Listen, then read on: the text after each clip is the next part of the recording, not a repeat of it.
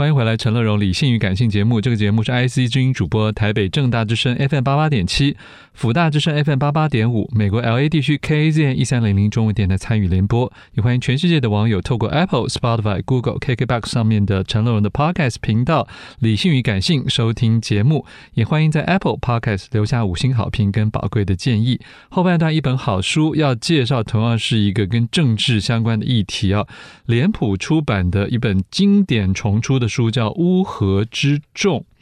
副标题是“为什么我们会变得疯狂、盲目、冲动”。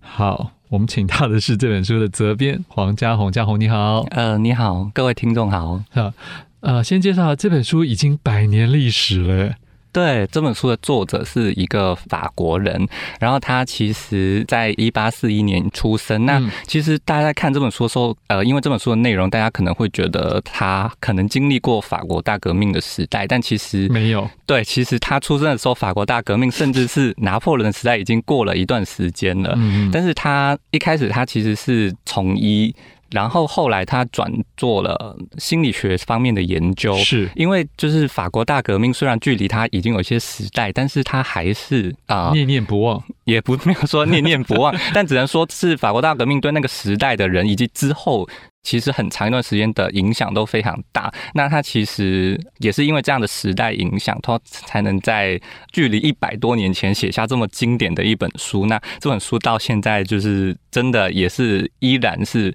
畅销书，对，畅销书，而且其实它算是心理学跟社会学一个非常重要的经典。嗯对，很多人踩在他的肩膀上，继续去了解群众心理啊，跟群众的行为啊。那可是，当然后代也蛮多的学者专家已经对他的观察或他的结论提出很多的批判意见，但是谁都不能否认他最先驱的这一个对他心得。勒庞算是呃群众心理学这一个领域的开创者，但其实。我们今天去看这本书，它可能有一些研究方法，或者甚至是它的立论或者论述过程，在今天看来，确实以我们呃一个比较学术的角度去检视的话，它。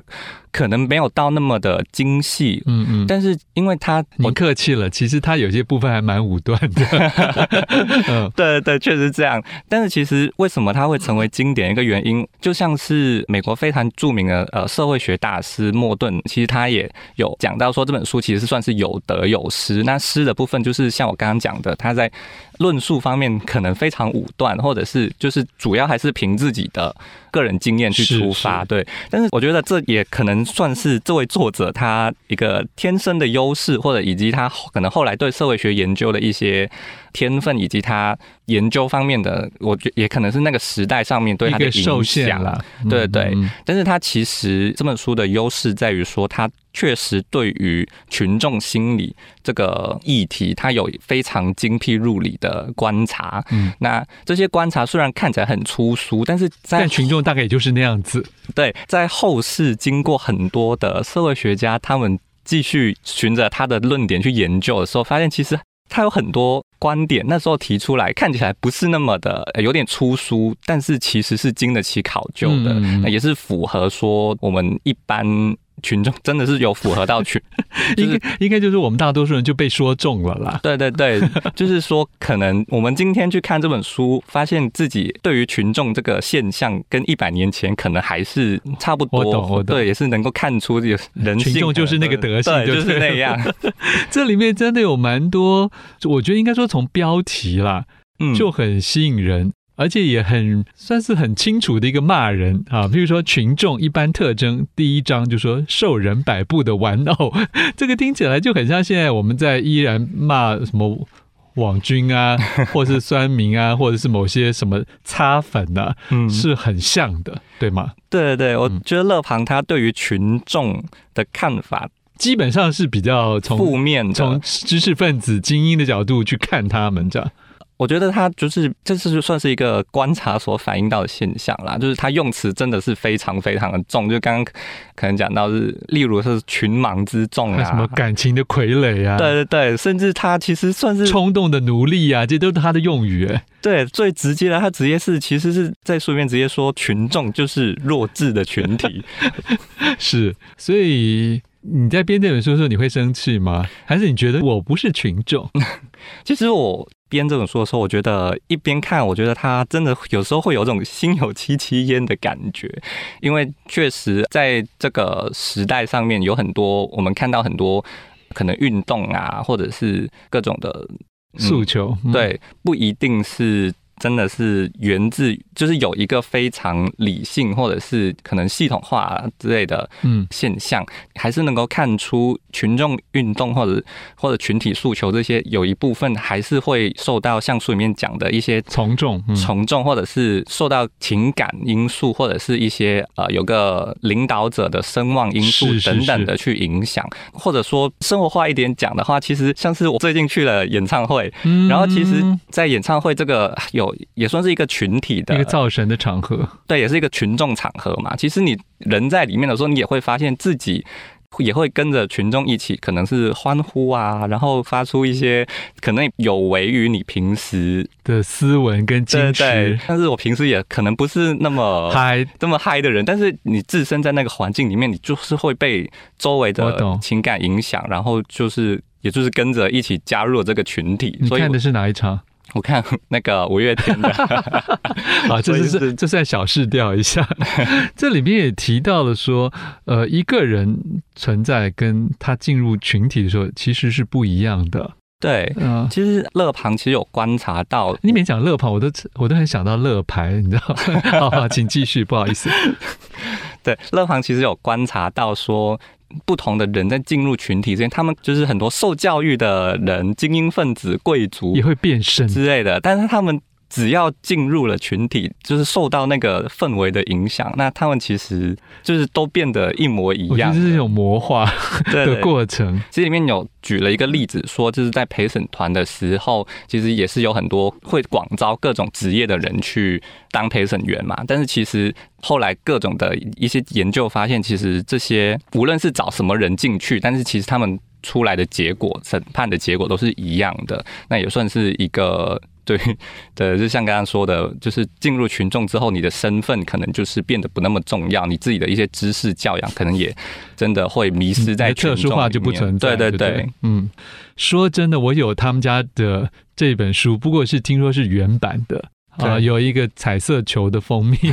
很多点点的。可是你们已经改版到第三次了嘛？对对对，这本书第一版真的是非常非常久了，已经、嗯，而且那时候还没有一个台湾的导读呢。对，那是第二版的时候，其实我们有特别请到张伟雄、张伟雄先生来做一个导读，然后可能就是以比较台湾的视角去切入。嗯哼，因为说真的，他原来有一个序，就是你应该说莫顿教授啊，一九六零年代的。嗯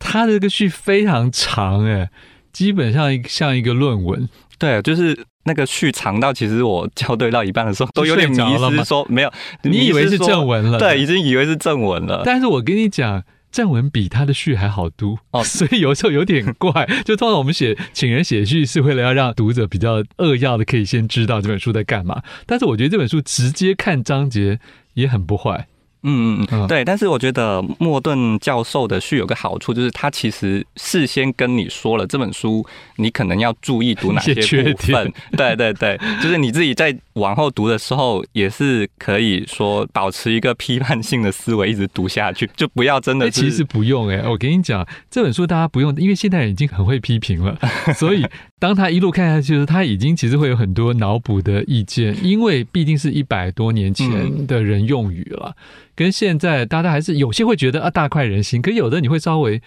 有点质疑，包括他有很多政治不正确的，对对，属于人种学的立论哦。这个我觉得是现在看来真的有点讨打，对不对？对，就是像是他，他说女人，对说小孩贬低女人、小孩的部分，但甚至还有某些种族呢。对对对，但我觉得这以今天来说，当然是这可能是。不是太正确的事情，但是可能还是要回想到勒庞他身处的那个时代的氛围，确实这样。但虽然不影响说我们读这本经典，但确实说我们现在在读的时候，确实也要是觉察这些事情啊。这里面还有提到说，偏执与狂热是群体信仰的孪生兄弟啊。然后他就说，群众是绝对都是这个固有观念的捍卫者等等的。但是我们又真正看到，不管是二十世纪以来很多社会。运动啊，或者是很多政治抗争啊，这群众有时候也还是促进了某一些的创新，是吗？对，其实乐庞虽然说看起来对于群众的看法偏向负面，但是其实读这本书会发现，说群众的本质并不是说乌合之众就一定是一个，他们就只能会就不会变做出负面的事情。其实里面有探讨说，有很多我们看起来觉得他们非常勇敢，或者是令人称赞的一些可能牺牲事件啊，或者是甚至是拿破仑战争时期，就是那个法国那时候横扫欧洲嘛，那那时候为什么？这群法国人会这么的为了祖国去拼命，去挥洒他们热血，其实这也是反映出群众的一个特点啊，就是并不是说群众聚合起来一定就是罪恶，只会做坏事。对对对，因为并不是，因为群众聚合起来其实是变成一个没有主见跟自我意识的群体，所以说。上面就是领导者如何去暗示、去煽动群众，其实会促使群众去做出不同的行为。意思就是说，有时候你可以意使群众达到某一些好的目标。对，像是作者就是真的指出说，拿破仑可能就是他看过最会去利用群利用群众去达成自己目的的人。那他其实毛泽东也很会啊。对对 对，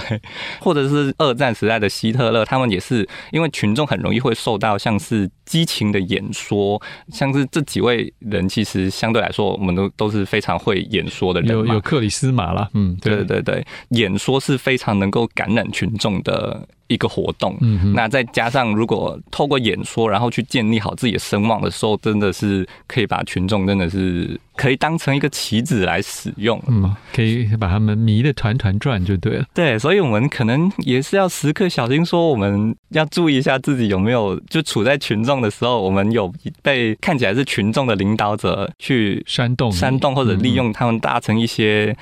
目的嘛，还是说可能要思考说这个群体的一个目标到底是什么样子？所以说就是在群体里面还是要保持自己的一个自觉性啊，努力的。在第六章，作者直接提到影响群体意见的直接因素里面，第一点他就提到了形象、话语和措辞，还刮胡说这三者是无坚不摧的利器啊。所以其实有时候真相、真理没有那么重要，也没有排那么前面。形象、话语和措辞很重要。对啊，就是你其实只要懂得一些话术，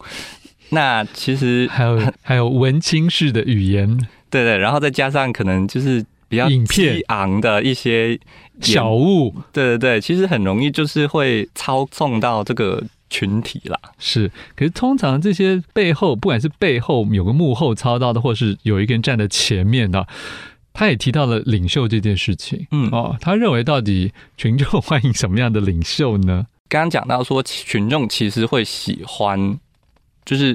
强人，对，喜欢强人，然后具有感染性的人。Man，其实他群众很多时候是没有中间，就是比较怎么说呢？中间值，对，中间值的。他其实要么就是非常拥护这个领袖，要么他就是会唾弃唾弃他。就像是他里面其实有举到一个例子啊，就是。在法国大革命时代，有一个将军叫布朗热，然后他一开始其实是受到了群众的拥护，因为他很会刚刚讲的话术那一套。他对于当时所有的派别